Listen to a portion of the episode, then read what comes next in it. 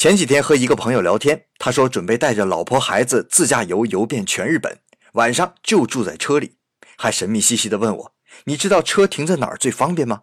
给你个提示啊，停车免费，热水凉水二十四小时供应。我不加思索，当然是二十四小时便利店呐。他摇摇头，哎，便利店不能让你停一宿啊。这下我猜不出来了。他得意一笑，高速公路休息区，真是高啊。日本高速公路休息区除了停车免费、供应冷热水以外，多数还有二十四小时便利店和饭店。女性洗手间里还有更衣室和化妆间，为开夜车的老司机们提供了一个舒适的场所。